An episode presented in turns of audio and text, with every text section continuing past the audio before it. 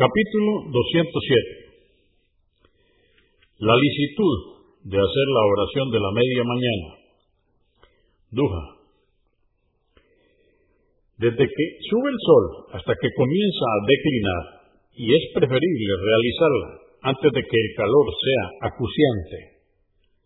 1143. Said ibn Arqam, que Alá esté complacido con él, narró que vio a una gente hacer la oración de la media mañana a primera hora y dijo, ¿no saben que la oración en otra hora es preferible?